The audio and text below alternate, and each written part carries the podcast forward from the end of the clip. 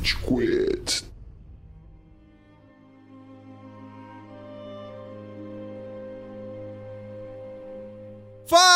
Fala, galerinha do mal! Tá começando mais um episódio do Rage Quit. Parabéns pra você nesta data querida. Muitas felicidades, muitos anos de vida. Ele achou que eu não ia dar parabéns, É. mas eu dei Quem mandou parabéns. fazer aniversário? É, seu otário! Mano, eu realmente não tava esperando por essa. Quem faz aniversário é otário. É, ele, veio, ele veio cumprimentar hoje, falou, e aí, pessoal, eu certeza que ele tava esperando um parabéns pessoalmente. É Não que, você, é, que, é que quem ia trazer o bolo é o Amaral, por isso que não tem. tá ligado?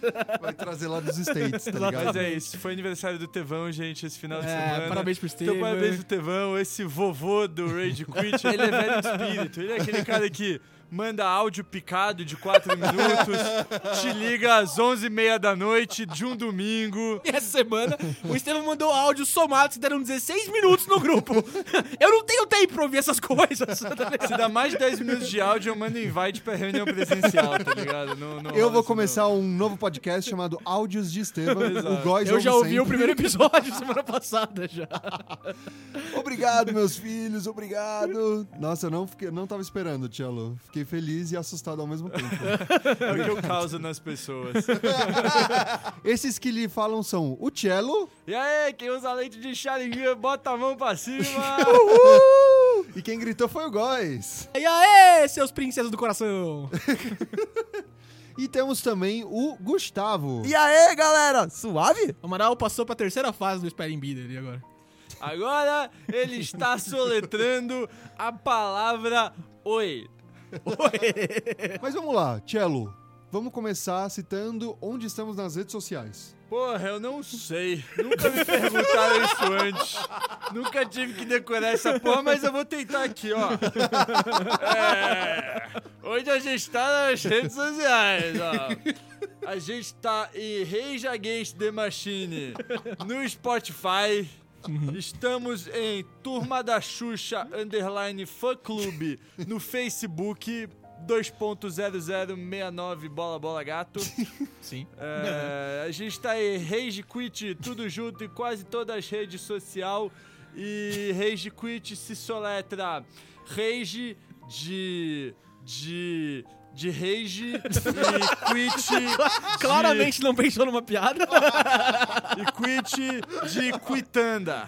Aquele lugar que tu vai comprar fruta. Exatamente. E nas outras, que é o Instagram, a gente tá em Rage Quit BR. Rage de Rage e Quit de Quitanda. E BR, que é o lugar que você desejou não ter nascido. Viu, Amaral? É assim que você cita as redes sociais, Amaral. Porra. É isso Faltou- aí, galera. Faltou só o Rei Espaço Quit no Spotify, que é onde a gente tá todas as quartas da manhã. Espaço você escreve igual aquela coisa que tá em cima da podosfera. Podosfera, muito bem. Boa referência, Cello. Entendi. Acompanha a gente aí no Spotify, quartas-feiras de manhã, no Deezer, no SoundCloud. Onde você quiser ouvir, se você for maluco, porque a gente só tem ouvinte no Spotify mesmo. A não ser esse um brother que ainda não se manifestou pra gente. Da Nova ouve a gente Zelândia. Da Nova Zelândia, no SoundCloud. Então a gente tá esperando ainda você, ouvinte anônimo, por favor, comunique-se com a gente. E olha só hoje mesmo, se você comprar 87 lentes de contato vermelha do Sharingan, distribuir pra 87 mendigo no centro, dominar um prédio e falar que é a nova base do clã, o Tira, você ganha 27 real de desconto no puteiro. Pra matar seu clã depois. Bom ponto, Góis. Você tem que matar todos os 87 mendigos e falar. Omaera, mo, shinderu, Sasuke-kan, Itachi. E dá promoção, valendo uma coisa do quarto do cello. Se você seguir nós nas redes sociais e se você e mais 10 amigos mandarem um vídeo de vocês todos juntos cantando a música do Naruto, fazendo uma montagem de vocês Na Ana Maria Braga. do Louro José, na Ana Maria Braga. Cada um de vocês 10 vão ganhar uma coisa do meu quarto. Mas ó, tem que seguir em todas as redes sociais e dar follow no Spotify pra valer a promoção, Mano, hein? isso é imperdível, velho. Por favor, mandem pra gente. Você vai ganhar urânio enriquecido, ouvinte! Não perca! Se eu tiver urânio enriquecido no meu quarto, pode estar valendo. É capaz que eu tenha, porque faz 20 anos que eu não abro as minhas gavetas. Ouçam todos, por tudo que mais amam, precisamos que mandem sua energia! Mas então, Gustavo, como foram as interações da semana? Spoilerzinho pra vocês essa semana, gente. Nem o Amaral nem o Cello estão aqui. A gente tá bem desfalcado nessas interações, né? Mas vamos responder algumas coisas sobre games viciantes. Cara, a gente teve um marco aqui. Uou, que marco! Mandaram um desafio do cello, É sério? mas a pessoa conseguiu comer dois terços do Big Mac com uma mordida. É sério isso? Ela não conseguiu finalizar.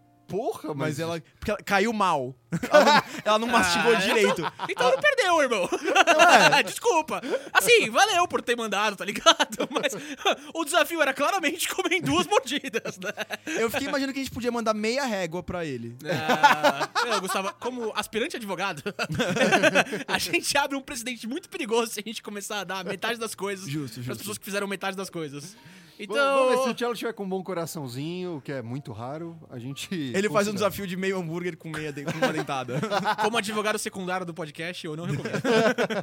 Só pra avisar quem mandou a mordida, né? Foi a Underline Camis com 5S.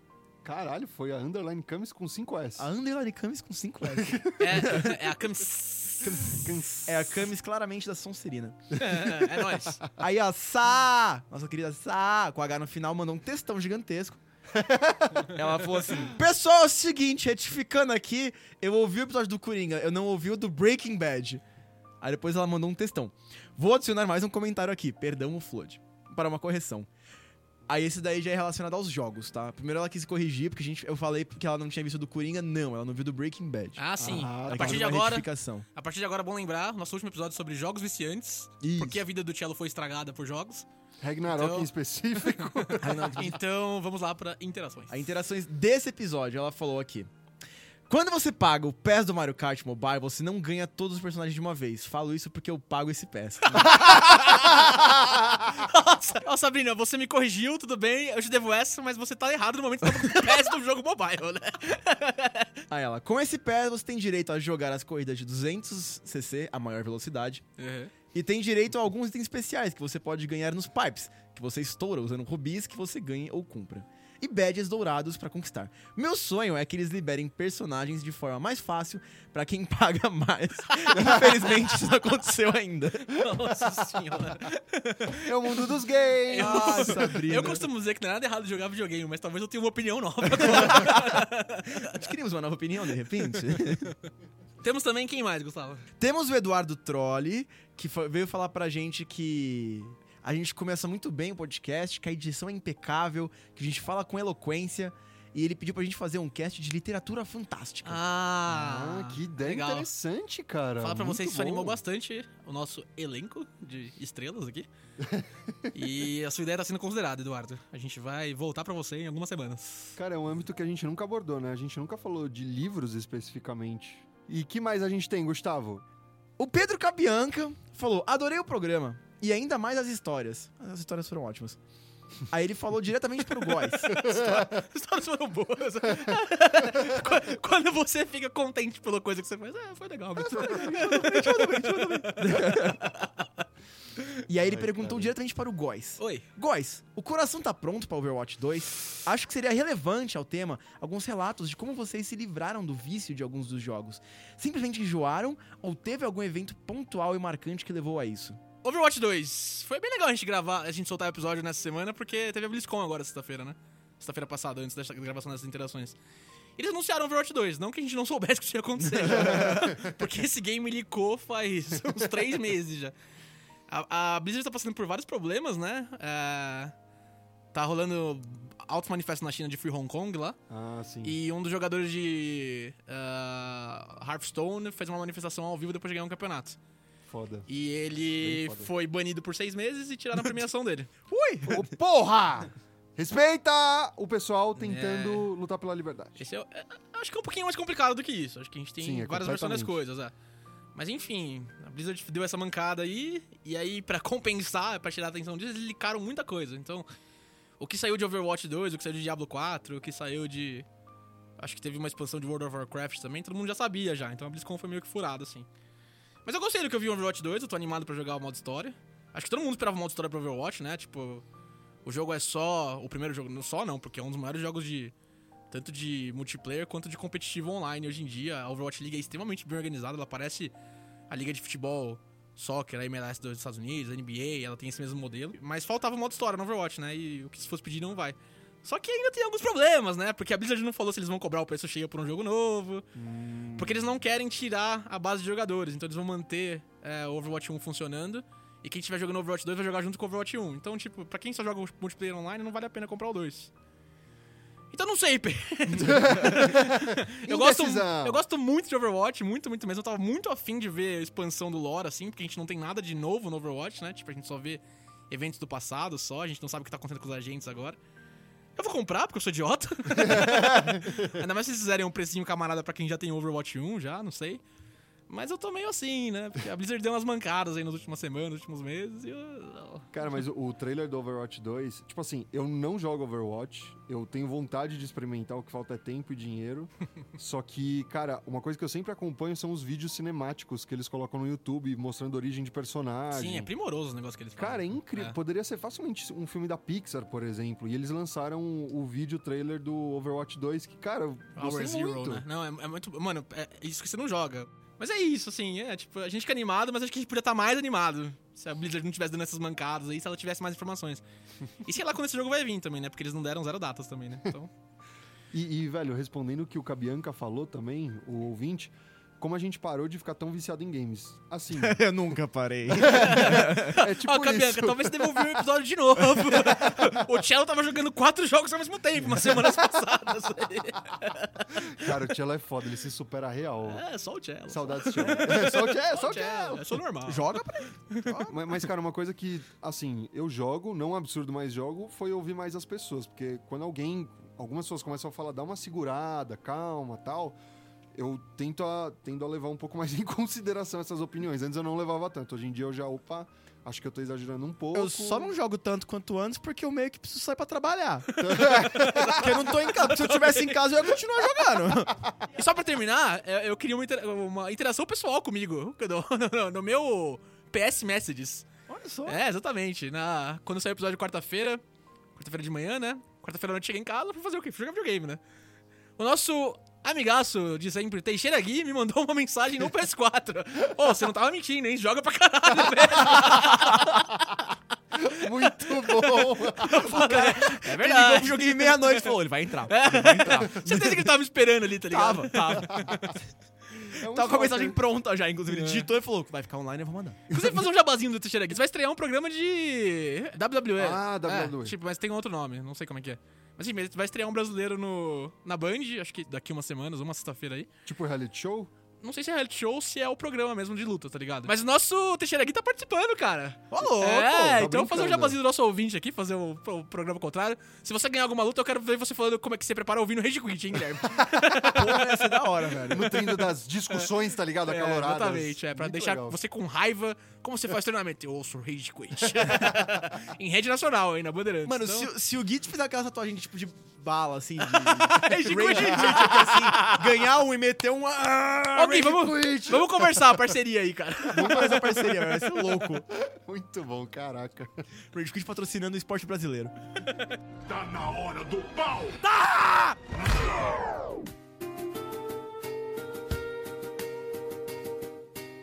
Então, beleza, pessoal. Vamos falar sobre um assunto que é muito tenro no coração de todos. No coração? In the Ah, heart. entendi. Ou é no reino do coração?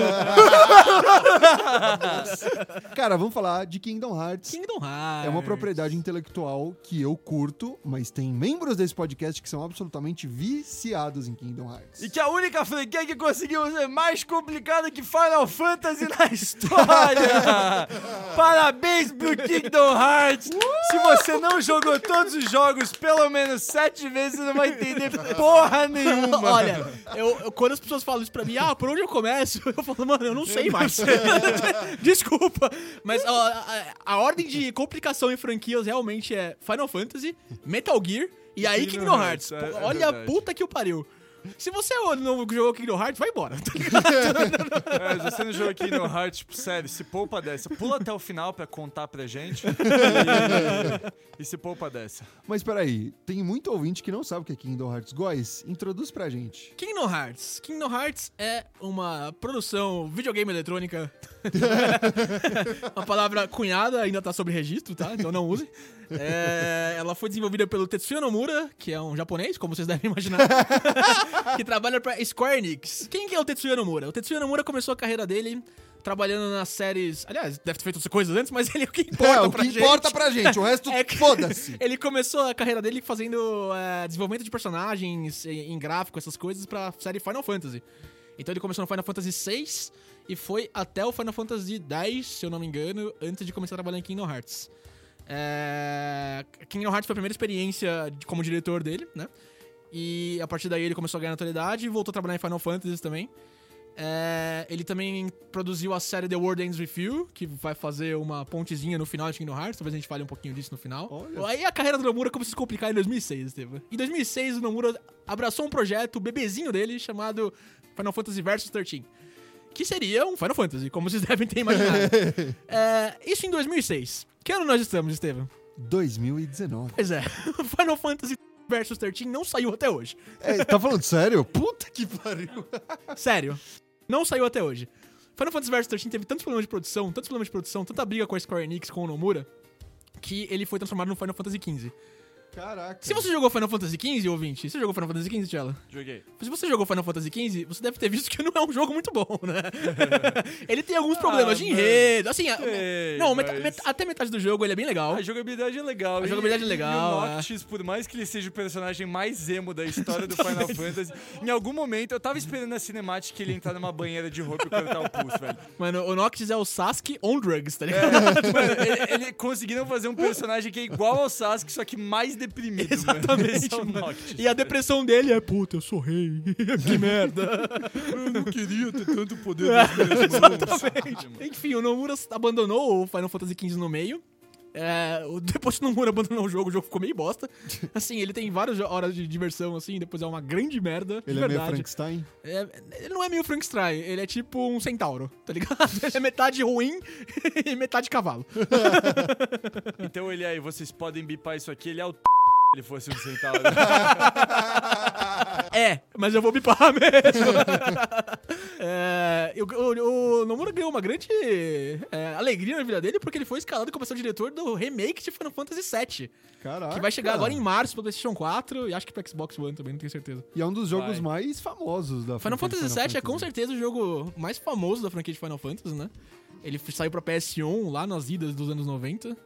Ele é o E- jogo que tem o Cláudio. Um É o maluco Cláudio, que tem é. uma espada que ninguém que tentou criar essa espada hoje em dia conseguiu carregar do jeito que o Cláudio carrega. E o cabelo ninguém tem também. O cabelo não existe. É interessante falar que o Nomura, quando ganhou a chance de produzir Kingdom Hearts, a primeira é, direção dele em games, o Nomura se baseou no Mario de Nintendo 64. Nossa, pra fazer o primeiro Kingdom Exatamente, Hearts? é. Ele queria alguma coisa, o Mario 64, né? Ele queria alguma coisa que emulasse isso. De, uma, de um personagem entrando e saindo de mundos, como o Mario vai entrando e saindo do quadro, né, o das Mario partes, 64, exatamente. é. é incrível. É incrível, é um dos melhores jogos já feitos até hoje. Mas ele esbarrou num grande problema que ele acha que não conseguiria competir com o Mario se ele tivesse personagem conhecido. E aí que entra a segunda chave dessa equação, que dá Final Fantasy mais X igual Kingdom Hearts, que é a Disney. né? Nossa, a Disney é responsável por um grande volume de compradores, de audiência. Exatamente, é. Eu não sei a experiência de vocês pra comprar Kingdom Hearts, mas quando eu cheguei na loja, eu vi, caralho, olha esse moleque com a chave gigante, Pateta e o Pato Donald. eu vou levar isso pra casa. aí a- a Square Enix e a Disney começaram a conversar, vamos fazer esse jogo aí. A Disney queria que o protagonista do Kingdom Hearts fosse o Pato Donald. É, a Disney tá passando por muitos problemas, assim, no começo dos anos 2000, né? A gente já conversou sobre isso em outros episódios. Assistam aí o episódio da DreamWorks, que o Bruno participou com a gente, falou um pouco da renascença da Disney. A gente já teve um episódio sobre a Disney também, né? O episódio 3. E aí entrou o Nomura, né? O Nomura desenvolveu um personagem chamado Sora, que originalmente era um leão. A Disney e Square falaram, mano, não, né? não vai rolar isso aqui não, né? Pode ser em um dos mundos, que inclusive eles adaptam Exatamente, mundo é. de Rei Leão. Exatamente, Mas não vai ia ser chegar- o personagem principal sempre. Ia chegar nisso aí, é. Esse- a, a visual foi adaptado, porque o Sora passa por vários mundos do- na Disney ó, ao longo da viagem dele. A segunda concepção de design do, do Sora foi um garoto normal, bem parecido com o Sora como ele é hoje, mas com um rabo de leão. A Disney virou pro Nomura e falou, mano, qual é o seu fetiche com o leão? Vamos parar com essa porra, tá ligado?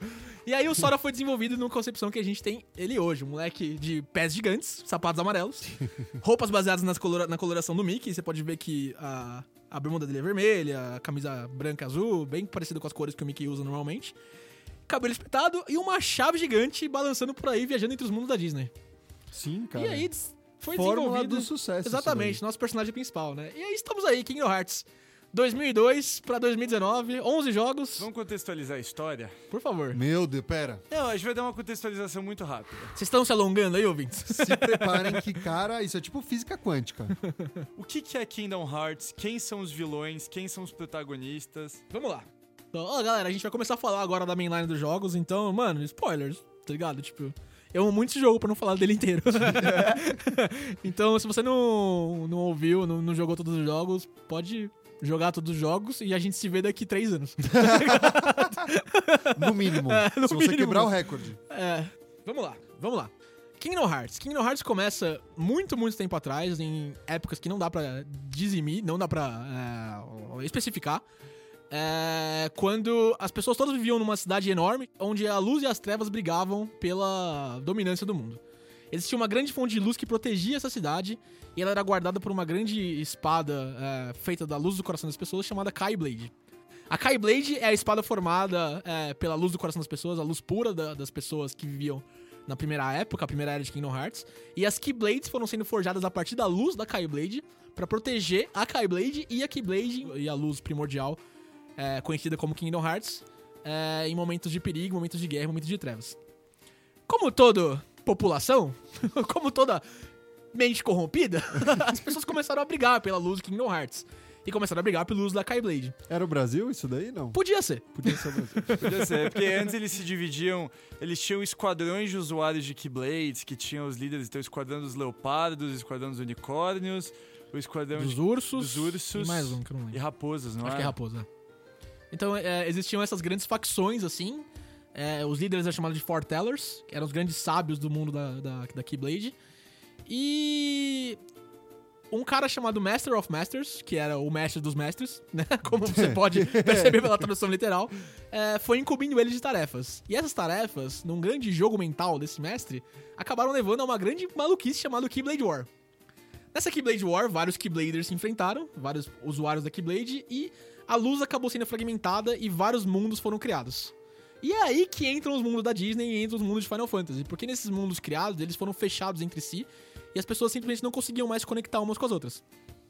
Nisso foi criado o mundo da Pequena Sereia, o mundo do Jack Skellington, o mundo do Rei Leão, vários outros mundos, o mundo de Final Fantasy. Tron, Piratas do Caribe. Tron, Piratas do todo, Caribe, filme da- é. todo filme que é da Disney ou da Pixar que você já viu tem o mundo do Final Fantasy. Pixar é incluído recentemente, né? Porque a Pixar teve um grande É. problema com o início de Kingdom Hearts. é, eles não queriam muito mexer nessa propriedade. Também pelas questões da Disney lá, que a gente já explicou em outros episódios. Tanto que agora é Toy Story Exatamente. e tudo mais. Era algo que os fãs pediam há muito tempo, né? E quem sabe, né, nos próximos jogos aí, a Marvel e a, e a Lucasfilm entrando. Nossa, com certeza. É o próximo passo. Vai que, vai que tem do Shrek, né? vai que tem do show. Eu acho muito difícil, mas uh, custa sonhar, né? Imagina uma Keyblade com duas anteninhas verdes que berra. Faz o... Faz o... Não vai rolar. Ah, não vai, é uma pena. É... Disney, compra DreamWorks logo, velho. Compra tudo! Compra a gente! tudo. Compra a gente! Compra gente, Disney. Mas é isso, essa é uma pequena concentração do Deepest Lord Kingdom Hearts. Bem o comecinho, assim mesmo. Mas peraí, onde entra o Sora dentro desse universo? Depois da Keyblade Wars, tipo, o uso da Keyblade, né? Os mestres da Keyblade só acabou sendo um pouco perdido. É, Porque Ficou um pouquinho mais restrito. ficou um pouco mais restrito, não existiam, porque antes tem que imaginar que você tinha Keyblade Wielders, né, suficientes pra causar uma guerra. Então tinha muita gente que sabia usar uma Keyblade. E isso acabou se tornando uma coisa muito, muito, muito, muito restrita que chegou a, a um mestre que passou pra dois outros mestres, o Xehanort E o Heracus. Dublado pelo nosso excelentíssimo Mark Hamill. Ah, é, o olha Heracus só, dublado que pelo Mark. Hamill. Muito, muito boa a dublagem dele mesmo. Acho que é interessante falar também que o Xehanort e o Heracus viraram meio que avatares da luz e das É, trevas. assim, né? exatamente. O Xehanort como o avatar das trevas e o Heracles como o avatar da luz. Porque essa guerra pela luz da Keyblade, da Kai Blade, também continuou por anos e anos e anos, passando de mestre em mestre, em mestre em mestre. E aí culminou nesses dois mestres no final. Exato. E o, o Xehanort que tinha como seu pupilo Vanitas, o Ventus. O Vanitas é criado do- das trevas do, do Ventus. Do Ventus, mas ele era pupilo do, do Xehanort. O, o Ventus era pupilo do Heracles. Não, mais ou menos. O Ventus é achado pelo Xehanort porque ele é uma pessoa de coração puro Ah, e ele e quer daí- criar a Kaiblade. E é Só que pra verdade. criar a Kaiblade ele tem que bater um coração puro com um coração de pura trevas. E aí ele tira as trevas do coração do Ventus pra criar, Pra o criar Vanitas. o Vanitas. Ouvinte, você não tá entendendo nada? Eu também tô nessa, estamos juntos! Vai, Cello! E além disso, ele também tinha dois outros, que era o Terra e a É, Aqua. exatamente, os dois maiores Keybladers que essa porra desse mundo já viu. Exato. E daí começa a história desses três, né? Que é a história da evolução do Vanitas e do Ventus e da Aqua e do Terra. E daí acontecem várias coisas. No caso, o Terra cai pra escuridão e o Terra vira o novo corpo do Xehanort. A Aqua vira a nova mestra da Keyblade. O Ventus se, ele se, se une de novo com Vanitas pra abrir a Keyblade. Pra abrir da- o Kingdom Hearts Pra primordial. abrir o né? Kingdom É. Hearts, só que daí eles caem num coma bizarro. O Ventus, ele é um coração de luz primordial, e assim, quando ele foi separado do Vanitas, ele não tinha mais como existir. Porque não existe luz primordial mais no mundo de Kingdom Hearts depois da Keyblade War. Como ele não tinha mais como existir, ele se agarrou a um coração muito especial, né, pra manter a existência dele. E esse coração do nosso amiguinho Sora, o menino protagonista de Kingdom Hearts 1. E dois e três. só. E 2 e 3. Discutível no 3. Ele é um moleque que tem o cabelo do Goku, só que marrom. Exatamente. Mas e aí, Cello, depois que o Ventus e o Sora se unem e passa vários anos nessa união, o que acontece? E daí eles começam a jornada deles como três protagonistas, assim como eram três antes, né? O Terra, o Ventus e a Aqua. É. Daí vira o Sora, Kyrie e o Rico. O Rico, que também é um moleque, de novo, que do grupinho cai nas trevas, assim como o Terra foi. A Kyrie, que, sei lá, ela é meio incompetente. E o... A gente vai entrar nisso. ah, é um pouco, vai. Não, ela é, mas isso é totalmente culpa do Nomura. Ela é, o Nomura fez ela ser, tipo, a princesa indefesa. É, Ai, o ridículo, estereótipo. Nossa, padrão. nojento, e o. Sora meio que tem que salvar ela. E daí, a partir disso, começa a história. E daí, como é que é a história? Você tem os Heartless, que são os vilões, que são criados a partir, me corrija se eu estiver errado, mas são criados a partir das trevas dos corações das pessoas. Exatamente. E daí, os Keyblade Wielders, no caso, o Sora, que é meio que o único que sobra, ele É. tem que derrotar os Heartless pra... Daí unir todos os corações, pegar os corações de novo, e daí. ele Ah, olha o enredo Disney aí, minha gente. É. É, é que então, existem várias concepções do que, que é o Kingdom Hearts ao longo da série. A gente já falou da luz primordial no início dos, dos tempos. A gente já falou da união dos corações de todos, mas também pode ser um negócio artificial criado por alguém, pode ser um portal pra outra dimensão. Fiquem abertos. É, Exato. então, não é em aberto. É, E é partir- literalmente a luz no coração das pessoas do primordial. Ah. Mas existem várias maneiras de você acessar o Kingdom Hearts. E. Conforme eles foram passando jogo a jogo, foram inventando uma nova, né? Exato. Kingdom Hearts é a estrela da morte da, da- da- de Kingdom Hearts. E daí, o- e daí você tem os Heartless, que são os inimigos, e você tem os Nobodies, que são versões sem coração de pessoas existentes, criados por uma organização chamada Organização 13, que quem comanda essa Organização 13 é o Xehanort, no corpo do Terra, que criou essa organização para poder abrir o Kingdom Hearts. Então, Porque outro jeito de você abrir o Kingdom Hearts é você bater 13 partes de, de escuridão, da Organização 13, com 7 partes de luz, que são os Keybladers da luz nessa nova geração. ele cria as 13 escuridões do coração das pessoas. Uma delas, no caso, é um personagem chamado Roxas, Adoro. que é a escuridão do Sora. E o Roxas tem a mesma cara que o Ventus, que na verdade é quem o Sora é. E é complicado. Porra, irmão. Nossa, tio. Mas o ponto importante é que na Organização 13 tem um personagem muito da hora que chama Axel. Isso aqui é meu personagem favorito, cara, porque cada nobody tem um elemento. Assim, não sei se você pode considerar lua e flor elementos. É, eles deram uma, eles deram uma zoada nisso depois. Mas é mas- mais horas depois, que tem lua, tem flor. Mas daí o Axel, cara, é um personagem muito da hora que usa dois chakras. Eu ainda vou fazer cosplay dele, só que eu não consigo usar lente no olho, então vai ficar meio complicado. Tem alguém nesse podcast que podia fazer Que uma usa muito bem lentes no olho. Quem será essa pessoa? Que não está aqui ainda.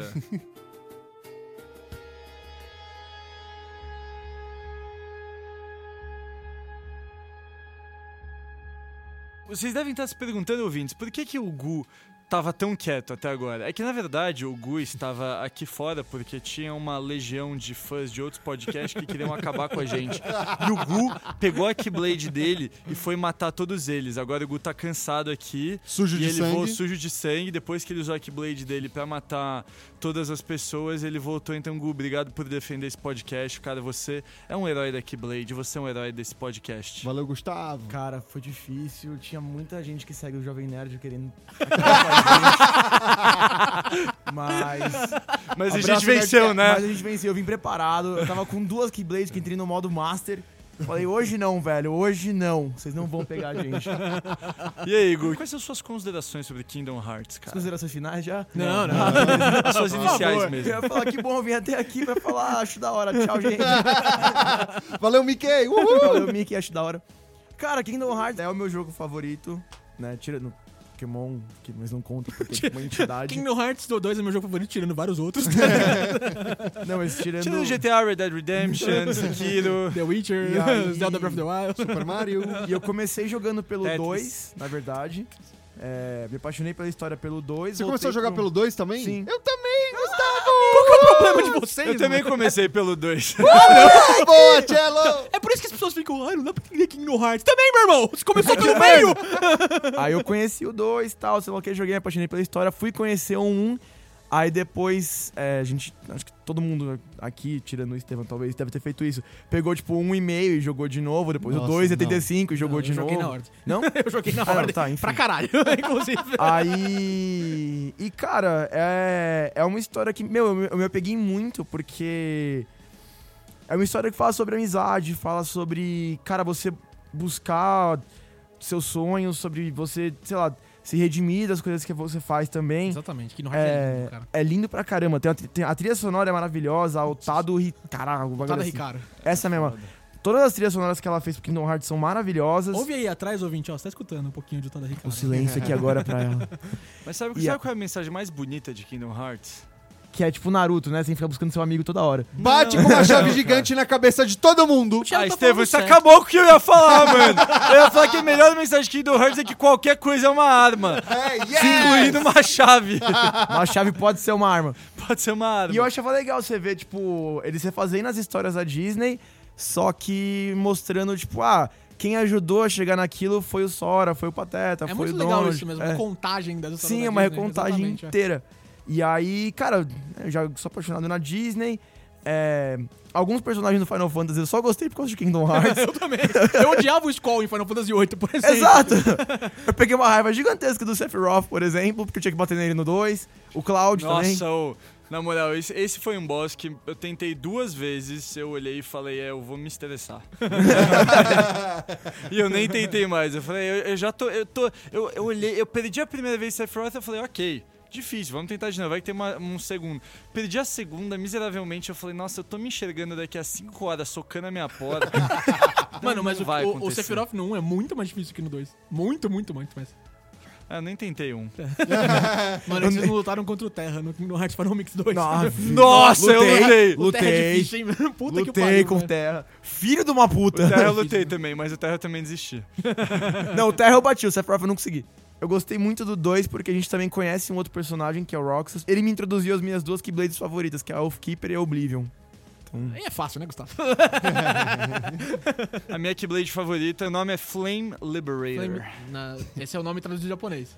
Tem outro nome. Esse é o nome, na verdade, esse é o nome da que o, o Lee usa Ah, é, tá. Ah, como Lee. aham. O... O que o Sora ganha é alguma coisa. Acho que é Dancing Flames. Não, Dancing Flames é o título do Axel, eu não vou lembrando. É. Enfim, Mas é. É muita Keyblade pra lembrar. É muito Keyblade mesmo. Xehanort. Xehanort, o Tchelo deu uma pincelada agora há pouco. Ele foi um dos mestres da Keyblade alguns décadas atrás. Bond of Flame, desculpa. Bond of Flames. Bond of Flame e Flame Liberator. Bond of Flame é o que o, o, o Sora ganha quando o Axel se explode pra matar todo mundo e salvar ele numa sala. E a Flame Liberator é a que o Lee, que como lembra que eu tinha falado, gente, que os Heartless são a escuridão sem coração das pessoas? Então, todos esses caras da Organização 13 têm uma versão pessoa de verdade com coração. Eles são os nobodies e tem os somebodies deles. E o Somebody do Axel é o Lee. E todos os nomes da Organização 13 são anagramas dos nomes originais, só que com um X. Então, Axel, Lee, é L-E-A, Axel, A Roxas. Tá querendo ir pro Spelling Bee do Amaral, Cello? Para de soletrar nesse podcast, porra! É, o Xehanort, como o Tchelo deu uma pincelada agora há pouco, ele foi um dos mestres da Keyblade na época do trio é, Ventus, Aqua e Terra. E ele possuiu o corpo de um desses Keybladers, né, o Terra, e virou uma versão mais jovem. É, só que ao fazer isso, ele perdeu a memória e assumiu uma nova identidade chamada Ensign. Não, mentira. Quando ele, ele perdeu a memória, ele continuou como Xehanort, mas ele não tinha as memórias dele. Esse é, Xehanort mais novo, sem memórias, começou a fazer experimentos com o coração né, coração das pessoas, juntou mais seis amiguinhos e acabou distribuindo de escuridão num dos mundos principais lá do, do Kingdom Hearts, que é Hollow Bastion, que era Radi- Radiant Garden primeiro e virou Hollow Bastion. E nessa, ao é, distribuir coração e entrar num poço de escuridão sem fim, ele perdeu a identidade dele, virando o primeiro Heartless. É, que Ah, ele vira o ele primeiro vira o primeiro. Heartless, exatamente. Ele que libera os Heartless no mundo. E a partir daí, ele adota a identidade de Ensign, que era o mestre dele, é, depois ele perder a memória. É, esse Ensign é o vilão do primeiro jogo, é o Heartless vilão do primeiro jogo. Ele também possui outra pessoa, possui o Riku. Nessa onda de possessão que é Kingdom Hearts. É, então, caraca, tio. Se você tá- tá nesse universo e não foi possuído, você não está fazendo isso certo. Se você tá no universo é um anti-herói e não foi possuído, você não tá fazendo isso Com certeza. E, e nessa, ele vira o vilão do primeiro jogo, possui Riku e quer lutar com o Sora pra abrir o Kingdom Hearts e trazer trevas pros corações, porque ele acha que Kingdom Hearts é trevas. O Sora, obviamente, prova que ele tá errado, né? Ele tá errado, Kingdom Hearts é luz. É, é discutível. Como assim? Eu não sei, o Nomura também não sabe. o pessoal desenvolveu e falou, mas é, sabe aquele negócio, tipo, é, da cor do vestido? Tipo, ah, azul, dourado, preto. muito bom. Então, muito eles bom. olharam e falaram, é isso, não, é isso, é isso. Deixa no jogo e vamos deixar a galera decidir. Kingdom Hearts é luz ou trevas de acordo com o evangelho de cada personagem. É, exato. Amém. É. E no segundo jogo, entretanto, você acha que o Ensign foi destruído? No Kingdom Hearts 2, você acha que o Ensign foi destruído? Mas ele não foi. Por- Porque existe outra parte dele. Tem uma frase no It 2 que fala, ninguém aqui em Hollow Bastion realmente morre, não? Exatamente, porque o Ensign tinha outra parte, que é o nobody dele, o Zeminas. O Zeminas foi esse cara que o Cello falou, que fundou a Organização 13. Que é o. Ansem com mais um X. É, então, o Zeminas morre, mas você acha que ele morreu? Ele não morreu, Estevam. Porque quando você mata um nobody e um heartless de uma pessoa, a pessoa volta. tá? Como assim? É Exatamente. sério isso? Ah, Eu não ti- sei de onde eles tiraram isso. Você, ti- você tirou o que segurava o coração e o corpo, você tirou os dois, você junta os dois. Ah, Exatamente. menos com menos é mais, Porque- legal. Exato. Exatamente, quando, quando um Heartless é, é- é produzido, o coração da pessoa vira o Heartless. E se ela for uma pessoa forte de espírito, assim, o corpo que ela deixou pra trás vira um Nobody. Esses Nobody são seres sem emoção, sem sentimentos. E. Mas aí você vai vendo ao longo da série que não é bem assim, entretanto, blá blá. Mas quando esses dois são destruídos, a pessoa anterior volta. Mano. Exatamente. É, é- é um pouco mais complicado do que parece. Ah, Mas você acha que quando eles destroem o Ensign, o Xehanort original, ele morre? Não. Não, Esteban, porque eles voltam no tempo e trazem outro. é exatamente isso. Você quer vários dele? Arroba. Mano, o Ensign é o Sigma do Mega Man, tá ligado? Cara, eu vou precisar fazer um ponto porque eu, obviamente, não sou tão conhecedor nem tão fã de Kingdom Hearts. O pessoal aqui é real especializado. E, meu Deus, é, é- a história é interessante. Eu joguei bastante, brinquei. Só que, cara, quantas vezes vocês jogaram cada jogo pra entender a, a esse ponto a história? Mano, eu joguei Kingdom Hearts 1 no PS2 pelo menos mil vezes. Sei lá, umas 5, 6 vezes antes de sair alguma outra coisa. Joguei no, no Game Boy Advance de o Chain of Memories, joguei Kingdom Hearts 2. Kingdom Hearts 2 Final Mix Mais, que é, ah, todo jogo, depois que ele lança, ele tem uma versão estendida é, que adiciona lutas com chefe, é, história, cenas, é, armas, keyblades, essas coisas. E, e a versão definitiva, assim, né? Inclusive, Kingdom Hearts 3 saiu agora em janeiro, dia 30, de- acho que foi dia 29 de janeiro de 2019 agora. E o, essa versão estendida dele, que vai ser meio que um DLC, né? Porque primeira vez que a gente tá na era da DLCs em Kingdom Hearts, ela vai lançar agora no inverno, no, na- no Hemisfério Norte, é, uma, uma versão estendida, que vai ser o Kingdom Hearts 3 Remind. Então, entre final de dezembro e começo de fevereiro, a gente deve esperar um novo jogo aí. A gente vai entrar em Kingdom Hearts 3 já? A gente vai entrar um pouquinho em Kingdom Hearts 3. É, não sei se vale a pena comentar tanto, porque, é- cara, é, é muito complicado. É, assim, a gente fala brincando que Kingdom Hearts é impossível de entender, mas você não tem como jogar Kingdom Hearts 3 sem jogar todo o resto, cara. É, sim. Porque é, o Estevam perguntou quantas horas passo em Kingdom Hearts. Kingdom Hearts tem 10 jogos. São três jogos core, né? A mainline, assim, Kingdom Hearts 1, Kingdom Hearts 2, Kingdom Hearts 3, beleza? Só que existe um jogo de GBA, três jogos de DS e um de PSP. E mais dois jogos de mobile. Meu Deus, Exatamente, cara, são sabia. 10 jogos core, assim, na série, que apesar de alguns outros que serem spin-off, são tão fundamentais pra história que você não tem como deixar de jogar pra entender o Kingdom Hearts 3. Inclusive, o Kingdom Hearts 2 foi lançado em 2006 e Kingdom Hearts 3 saiu agora em 2019. Eu esperei 13 anos pra jogar Kingdom Hearts 3, Nossa, né, depois de Kingdom Hearts 2. Claro, teve outros 5 jogos que lançaram nesse meio tempo, beleza, mas não é a mesma coisa, né? Você quer jogar a mainline Não. do jogo, é. Quando o Kingdom Hearts 3 começa, Antes da tela de abertura do Kingdom Hearts 3, aparece o Kingdom Hearts 2.8. O, o Nomura teve a cara de pau de colocar uma introdução chamada Kingdom Hearts 2.8 antes de começar a história do 3. É sério isso? Esse filho da puta fez isso com a gente. É sério. Ele fez o isso mundo com a do gente. Hércules é inteiro. O, Hércules, o mundo do Hércules é recorrente em todos os jogos. Acho que todos os jogos de Kingdom Hearts têm o mundo do Hércules, se eu não me engano. Tem, tem, tem, tem. Tem, né? Tem.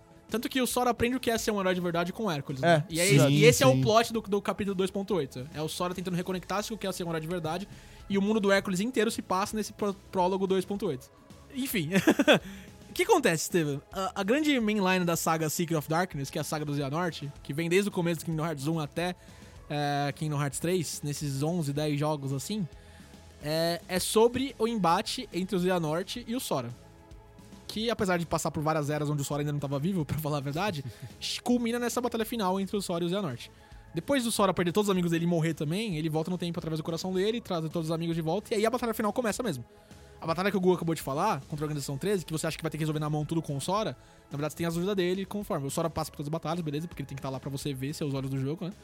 Mas tem a ajuda dos personagens dos sete Keybladers de luz. Depois das sete partes de luz se confrontarem com as 13 partes de trevas, o Xehanort consegue o objetivo dele, matando a Kairi no processo. Tipo, é, a- uma- é porque as, as partes têm que se confrontar em batalha. E a Kairi não lutou com ninguém porque ela é uma bosta. Infelizmente, porque, mano, o Nobura hypou tanto a Kairi como Keyblade no Kingdom Hearts 3 e cagou ela de um jeito tão excepcional. A Kairi é a minha maior decepção em Kingdom Hearts 3, cara, de verdade. Ela ficou sei lá quanto tempo treinando com o Lee, né? É, E com E é- o Master Yen Seed, Exato. é, do, do Fantasia, né? Que é o. Que é o. Disney ao contrário. É, que é o Disney ao contrário, exatamente. e que é o mestre do Mickey, né? É um, é um dos caras mais poderosos do universo de Kingdom Hearts. Exato. Ela foi pra literalmente pra Hyperbolic Time Chamber do Dragon Ball Z, tá ligado? Ela foi pra um lugar onde o tempo não passa pra treinar como Keyblader e ela volta uma bosta. o pior é que não é só ela. O Lee, que é o, do, o Sombara do Axel que vai treinar com ela também, também volta um merda. Tá ligado? Eles são muito mais fortes no Kingdom Hearts 2 do que eles estão no Kingdom Exato. Hearts 3. Exato. É decepcionante pra caralho. A Kairi sem uma Keyblade fez mais coisa. Exatamente. Caralho. Muito mais coisas, inclusive. Mas espera, qual o gancho que eles deixam pro 4? Então, beleza, a Kairi morre, né? Ela, o Xehanort acaba matando ela. No, numa cena horrível. horrível não de tipo, ah, que triste. Uma cena horrível, mal feita feio mesmo. mesmo, É. porra. Enfim, beleza. E aí, Kingdom Hearts é aberto. Kingdom Hearts, que a gente já falou que tem vários jeitos de abrir Kingdom Hearts, esse é um dos jeitos. Então só tinha que matar a menininha. Tinha que confrontar 13 pedaços de escuridão com 7 pedaços de luz. e a Kairi é o último pedaço de luz, confronta com o pedaço de escuridão e abre Kingdom Hearts. Beleza. Xehanort entra no Kingdom Hearts e vira aquele mega boss que todo final de Kingdom Hearts e Mainline vira, né? Sim. O Ensign vira um super Megazord no, no, no Kingdom Hearts 1. O Xehanort vira um dragão Megazord gigante no Kingdom Hearts 2. O Xehanort ganha uma puta armadura maneira. E 13 partes dele mesmo pra lutar contra você, o, o Pateta e o Donald no Kingdom Hearts 3. O Sora vence ele. Porque protagonismo, né? o poder do protagonismo. Exatamente. Aí o Mark Hamill, o Mestre Heracles, aparece e fala: ah, meu amigo, vamos pra o equilíbrio, não sei o quê. O Xehanort morre e vai encontrar a paz eterna, porque no final ele só queria trazer o equilíbrio pro mundo do jeito deturpado, como vilões da Disney e Star Wars sempre fazem, já que a gente tá falando do Mark Hamill, né? é... Só Então que... acaba tudo bem. Não, acaba tudo bem, pro universo, só que a cara tá morta. Ah, tudo bem. É, não tá tudo bem pro Sora. o So- Sora vai, vira full Itigo, tá ligado? Tá eu, tenho, eu tenho todos os poderes do mundo. Vou usar todos eles de uma vez. Em vez de conversar com o Yen Sid, que é o que o Mickey sugere, fala, ó, vamos conversar com o Yen Sid, ele vai saber o que fazer. Não, vou usar meus poderes e ir atrás dela. E ele vai. Ah, mano. É Ele vai. É todo final de jogo E aí isso. a cena final de Kingdom Hearts 3 é todos na praia de Destiny Island brincando, esperando o Sora voltar. O Sora volta com a Kairi, tá o pôr do sol vindo. A Kairi só, é, tá sentada na, na, na árvore que eles ficam sentados lá no, na- em Destiny Islands. A Kairi chora e o Sora desaparece no efeito Thanos. Puta que pariu! Kingdom Hearts 3. Mano, Kingdom Hearts, eles não podem ficar juntos. Ponto. Quem? o Sora e a O Kairi? Sora e a Kairi não podem. Eles nunca ficam juntos. É um porra. relacionamento tóxico. É um relacionamento Mano, tóxico. mas você reparou que em Kingdom Hearts 2 o Sora encontra a Kairi? Ah, legal, Kairi, legal. Aí encontra o Riku. Riku, meu Deus do céu! Eu te procurei por tanto tempo! Desculpa o agudo, ouvinte. Mas aí a gente volta num finalzinho pro começo, no estilo Viagem do Tempo do Coração, onde eu falei das produções do Nomura. O Nomura produziu The World Ends With You e o Nomura produziu Final Fantasy Versus 13, aquele projeto que nunca deu certo. o Nomura colocou esses dois jogos em Kingdom Hearts. Vocês não vão deixar eu fazer Final Fantasy XIII? Eu vou botar essa porra. Ele botou no mundo de Toy Story o personagem principal do Final do Versus 13 como personagem jogável do mundo do videogame. Então o Sora entra num videogame pra jogar nossa. como o personagem principal de Versus 13. Cara, Mas não acaba aí. O Gustavo sabe que não acaba aí. Não acaba aí. Porque no final, o Plus The World's End Review é que as pessoas morrem, vão pra uma versão alternativa do Japão, e lá tem que fazer jogos de Shinigami pra voltar à vida. What the fuck? Tá E pra onde o Sora vai quando ele morre? pra lá. Pra lá. É. A cena secreta, quando você completa 100% do jogo, Kingdom Hearts 3... Você já completou 100% do jogo? Que pergunta, amigo. Pariu. pergunta, amigo. Meu Deus. Você precisa de oxigênio pra sobreviver? Estevam. Caralho. Pelo amor de Deus, né, Estevam? Que é isso, meu irmão? Completei 35 horas. Esse jogo foi bem fácil, pra falar a verdade mesmo. Kingdom Hearts 3 tá num jogo bem fácil. Se o Góis empenhasse o conhecimento de Kingdom Hearts em medicina ou em física quântica, a gente tava viajando no tempo real. Se eu gosto de Pelo empenhasse- coração. Se eu quase empenhasse o conhecimento de medicina que tem em Kingdom Hearts, eu teria uma Keyblade. Caralho. Enfim, ele, ele cai no mundo de The World Ends With You, olha pra cima, e o protagonista do Versus 13 tá olhando pra ele. Nossa, velho. Larga o osso, porra! O Nomura ficou tipo, ah, não vai deixar eu fazer o jogo? Porra, não vai Nomura. deixar? Eu vou fazer. Fala de novo. Fala baixinho no meu ouvido que você não vai deixar. Porque eu tenho uma série que as pessoas estão esperando há 13 anos pra jogar, e elas vão querer ver o Versus 13. Filha da puta. Além disso, a gente, nós somos introduzidos pra novos vilões, né? Os Foretellers, que a gente falou, os donos das facções do começo do jogo, lá da, da, da guerra da Keyblade, é, eles são revividos. E um dos personagens que a gente achava que era só um personagem comum, na verdade, é o líder deles, Que é o... o Zigbar. É. É. E as coisas vão ficar muito loucas, Estevam. A gente vai ter novas informações agora em janeiro. Porque além de adicionar dificuldade nova, além de adicionar novas fases, novos vilões, além de poder jogar com o Roxas, filha da puta, eu espero só tanto tempo. Ele tá tipo o Sora quando encontrou o Rigo. Exatamente. Eu sou o Sora encontrando o Rico com o controle na mão.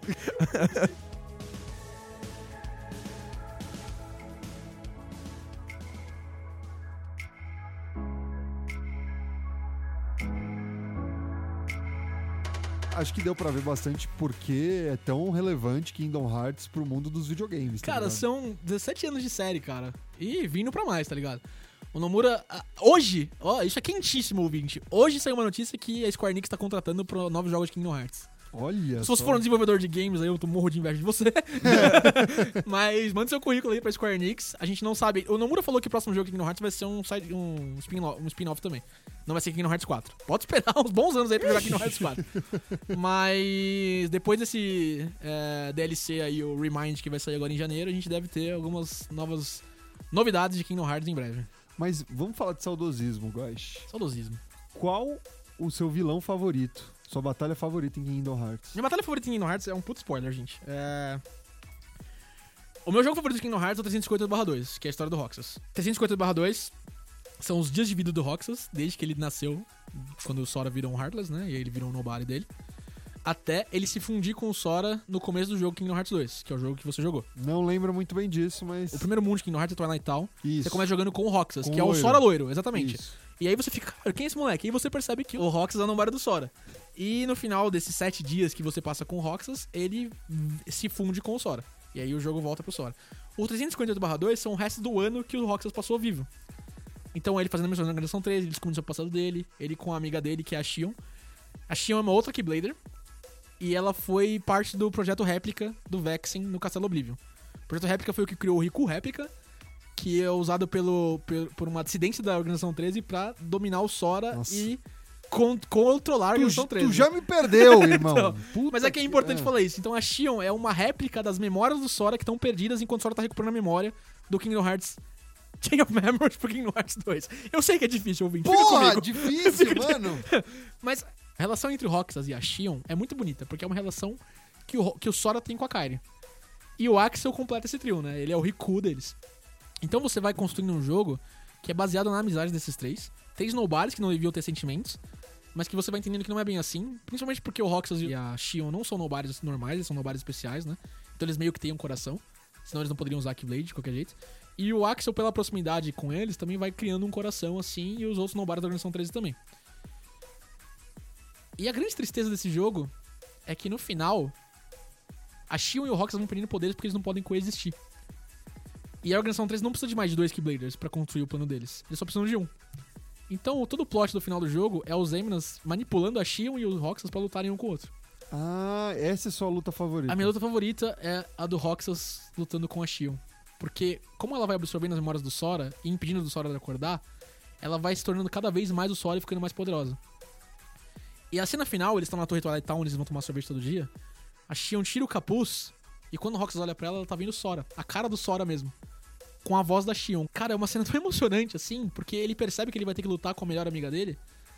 E ela vira um monstro gigante, como todo final. Jogo final de Kingdom Hearts, né? Tem que ter. Tem que ter. Tem que ter um kaiju. O Nomura é muito um Super. Sentai, tem que ter um kaiju mesmo. Mas aí você derrota ela, e quando ela volta pra forma normal dela, e as memórias vão saindo dela e voltando pro Sora. Então, todas as memórias que foram criadas nela pro jogo, pra fazer um retcon muito bonito, porque a Shion não é mencionada em Kingdom Hearts 2 nem nos jogos subsequentes, elas voltam pra, pra, pras pessoas que pertenciam a essas memórias, e as pessoas esquecem da Shion. A Shion nunca existiu.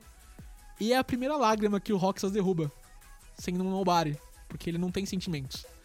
Ele vê a amiga dele morrer, ele vê a amiga dele desaparecer nos braços dele e ao mesmo tempo ele vai esquecendo ela. E eu tô emocionado só de falar disso, porque essa é a minha cena favorita de Kingdom Hearts, essa é a minha luta favorita de Kingdom Hearts.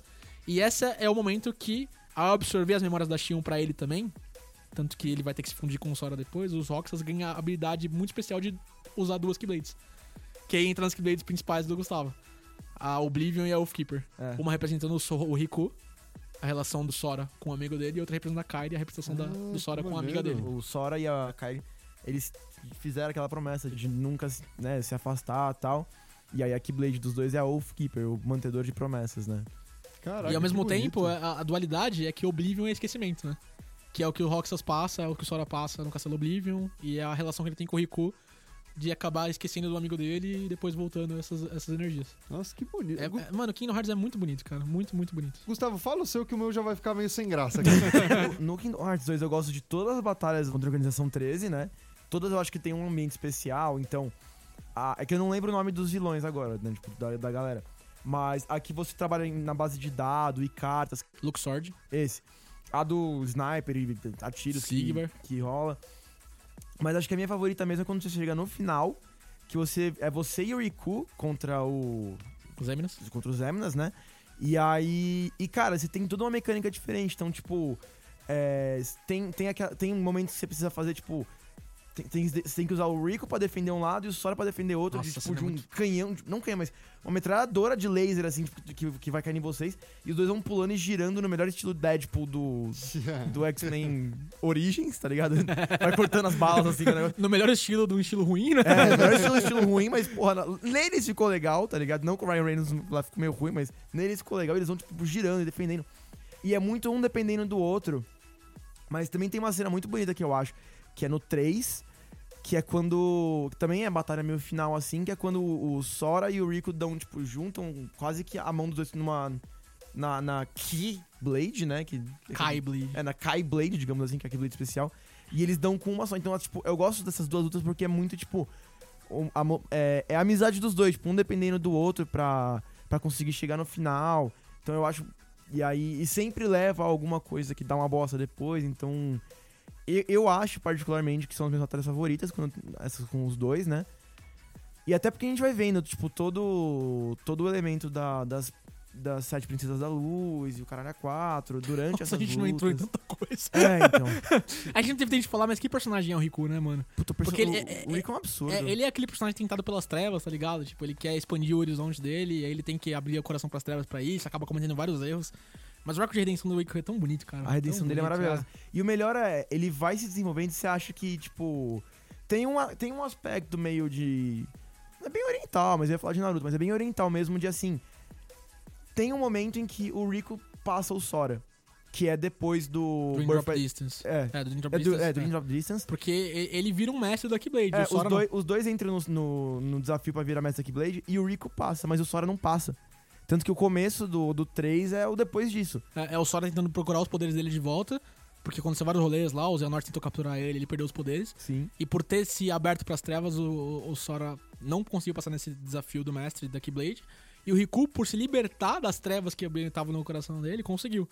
Então é, é, é uma inversão de papéis, né? Porque você vê o Sora como o herói da luz e o, Ki- e o Riku nesse caminho do crepúsculo, assim, que eles chamam, né? E, e ele consegue o Sora não, apesar de todos os, os defeitos dele, apesar de todas as virtudes do Sora. Uhum. E. E parte das minhas cenas favoritas do jogo é. É quando começa a história do. De fato, do, do Kingdom Hearts, né? Que é meio pro final do jogo. Então, quando a gente começa a entrar no, no mundo que nunca foi, é, todos os momentos que o, que o Rico no 3 tá com o Mickey lá no, no No- limbo, né? Lá no inferno quase. No Realm of Dark. É, no Realm of Darkness, pra, pra resgatar a Aqua, toda a busca deles pra fazer. pra resgatar o Ventus também. Então, eu não consigo escolher uma favorita, mas sempre que tá no elemento de Kingdom Hearts e não Disney, pra mim é a parte que realmente me toca no jogo, né? É, eu não tenho uma cena assim, favorita igual o Góis que emocionou com, com a dos, dos- do, do Rox. Mano, ó, eu passei 90% desses jogos chorando, tá ligado? Não, é. Se eu fosse falar de qual Exa- eu me emocionei. Exatamente por isso, porque quando começa a história de Kingdom Hearts, cara, me toca pra caralho, assim. Então, mano. eu não consigo virar e falar, puta, essa aqui foi legal, porque depois eu vou lembrar de outra e falar, hum, mais aquela, mais aquela, mais aquela. Então, cara, tipo, durante o jogo do 2, por exemplo, você vai começando, você vai, relem- você vai tendo momentos de lembrança, assim, que parece tipo de uma tela carregando, que é o Sora, que é o, o Roxas, né? Transferindo indo- as memórias dele é, pro Sora. pegando as memórias com o Sora. E aí, cara, depois você chega e, tipo. Sei lá, e depois. Aí entra o, o Sora, aí, o, aí o, o, o seu Roxas pra você, ele some depois, né? Pra você. Tipo, você não vê mais ele. Aí depois tem a treta do Sora com o Roxas, você começa a não entender mais nada, que você fala, é como assim, de repente. E porra, a batalha dos dois no. No prédio, tipo, subindo e um batendo no outro. Aí o Roxas Eu nem lembro o que o Roxas fala pro Sora, mas soltando as Keyblades, tipo, É. um bagulho que você escuta e você fala. Porque ele parece "Caralho, tanto comigo. É, Ah, aí ele vê. parece tanto comigo. Porque existe um grande tema em Kingdom Hearts que são os vitrais, né? Que é a representação do coração do Sora. Aham. E, e de vários outros personagens. Mas quando, quando você entra na- no coração do Sora pra ver esse vitral, tá todos os amigos dele. Tá o Patete Donald, tá o Riku e a Kairi. E o Roxas quer, quer saber por que tanto que o Sora é especial, que tanto que as pessoas falam do Sora, porque ele não tem memórias, né? E aí ele quer saber por que, que você é especial, por que, que você pode usar Keyblade. E aí quando ele sobe, tá voando e vê o vitral do coração do Sora, ele vê os amigos dele e fala, ah, entendi. É por isso. Tá? É porque você tá, tem essa conexão com as pessoas. É um, é um jogo que bate muito no aspecto de amizade, de, de, de abrir seus horizontes, de sempre estar aberto pra ajudar o próximo. Cara, ele, ele é ele tem tudo isso de mensagem. Nossa. Porque pensa, o Sora é um maluco que tem dois amigos, digamos assim, e outros dois que ele conhece depois e já vira melhor amigo também. Que ele vai entrando em universos, entrando na vida das pessoas, fazendo a diferença pra vida das pessoas, tipo, de uma maneira especial. E vai sendo a chave que conecta o coração das É, pessoas. tá exato. Esse Ele é o é- tema do jogo. É, esse é o aqui. tema, ele é a chave Ah. que conecta o coração das pessoas. E, tipo, e tudo vai acontecer. E todo mundo, todos os mundos que ele sai, todo mundo fala, porra, o Sora é um cara especial, sei lá o quê. E você vai vendo que o que faz espe- ele especial é esse coração gigante que ele tem. E é ser burro pra caralho. É, e também porque ele é burro pra caralho. né, mas. Mas e aí, Esteban, qual que é a Mas é sua cena favorita e seu Bom, boss? Isso daqui tá muito triste, então vamos começar a pôr um pouco mais de foda-se. Tá baixando um pouco de tchela em mim. O último vilão do 2, eu lembro, é um dragão, Dragão Zord do gigante, branco. é, É, é um puta dragão de ferro lá, é mó legal, é uns efeitos legal. Os Eminas se fundem com o castelo. É muito estranho essa batalha. É uma porra, mas é legal. Eu lembro que eu era criança, eu falei, uh, o que, que tá acontecendo? É tipo o ácido Imagina infantil. o mini Esteban. Uh! Hearts! um dragão gigante. Era, foi legal, aquilo foi legal. No 2, eu lembro que no, no chefão do Aladdin tinha um gordo de gelo e um gordo de fogo. É legal essa batalha. É, esse é outro legal. Isso é legal, eu lembro que eles ficavam gelo e fogo e eu só lembro disso, foda-se, mas era bonito, visualmente era bonito, era mó legal. Eu e o Gustavo aqui na emoção. Nossa, Kingdom Hearts fala de tantos temas. E o Esteban, gordo de fogo! Yeah! É, um gordo de fogo, um gordo de gelo. E aí, ó, eu vou falar uma fase aqui que eu ach- acho uma merda e atrapalha muito minha experiência. Pequena sereia. Não, não. Pequena seria até legal. Caralho, atrapalha demais! Nossa, é horrível! É o ursinho Poo! Não. É você pegar a porra de uma navezinha aí de um planeta a outro. Que isso? Isso deve ser maneiro Isso pra é um caralho. louco! Saco, isso é um cu! Eu não quero pegar a navezinha que, primeiro, não é uma nave legal, não é um Star Fox, É é, uma porque- puta nave Zé Buceta. É porque você não sabe controlar a nave. Exato. Não, não, a nave é feia, a nave é muito simples, É porque você não sabe de fazer. Lego. É porque você não sabe É, fazer a eu nave. não quero fazer, eu quero bagulho. Pro... Paguei o programador pra ficar anos desenvolvendo o jogo com a nave legal já. Toda vez que eu, mudo, que eu vou mudar de uma fase pra outra, eu perco pelo menos uma hora e meia fazendo uma nave nova. Meu Deus. Eu fico lá fazendo com elementos novos que Inclusive, a parte da platina é você fazer todas as missões da nave. né? Exato. Bom, pra terminar, então, meu personagem favorito, como eu comentei algumas vezes, é o Axel. E minha cena favorita é quando o Axel se explode pra gerar a Keyblade mais louca. Porra, cara, aquela cena é, É muito boa, caralho, mano. Ele tá lá, tipo, ele era do mal até então, daí ele vê, tipo, toda a merda que tá acontecendo, que o Xehanort tá fazendo. Daí ele vai lá e fala, mano, eu vou te salvar. Pum, se explode e fala, mano, fudeu, o Axel morreu. Daí o Roxas pega a fucking Bond of Fire, que é uma puta Só. Keyblade da hora, velho. Tipo, mano, essa cena é muito boa, velho. Eu cheguei e eu falei, não, Axel! Caralho, tem uma Keyblade. Eu falei, não, o Axel morreu. Eu falei, caralho, posso jogar com a Keyblade dele agora? Foda-se, Axel. E a sua boss battle favorita? Mano, eu gosto da bo- boss battle contra o. Ai, eu esqueci o nome dele. O cara que usa as duas pistolas da organização. Ah, o 13. Zigbar. O Zig, mano. Porque Ah. é que eu acho muito louco, porque, mano, você tá desviando de bala e do nada, mano, o maluco vira mais sniper É, e tô, tô, é. tô. Eu acho muito É divertido caralho aquela, velho. Boa. É que eu gosto muito da organização 13. A Missão 3 é sensacional, cara. É A sensacional. introdução delas no Team of Armors é muito boa e a continuação dela em Kingdom Hearts 2 é excepcional também, velho. Mas é isso. Gente, é, é isso. Kingdom Hearts é esse espacinho muito especial nos nossos corações, ou menos em três de nós quatro. Três de nós cinco, porque o Amaral não gosta de O Amaral não gosta. Não veio Amaral, nem gravar. Eu entendi porque você foi pros Estados Unidos fugir. É isso, ó. Se você não jogou Kingdom Hearts, a coletânea de jogos com os nove jogos que estão na mainline, assim, tá disponível pra você comprar aí, pelo módico preço de 150 reais. Mas nove jogos em um é um preço legal, né? Dá pra, dá pra jogar. Você Mas- vai ver um Mickey seminu. Vale a pena comprar os jogos de Kingdom Você Hearts. sabe que o Mickey tá quase sempre seminu, né? Ele tá sempre sem camiseta.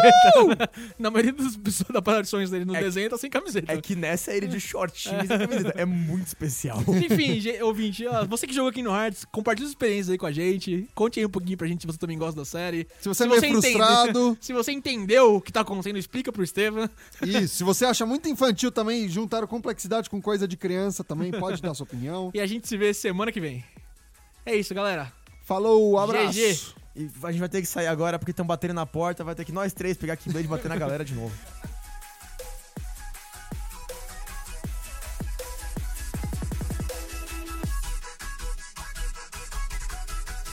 Você ouviu Rage Quit.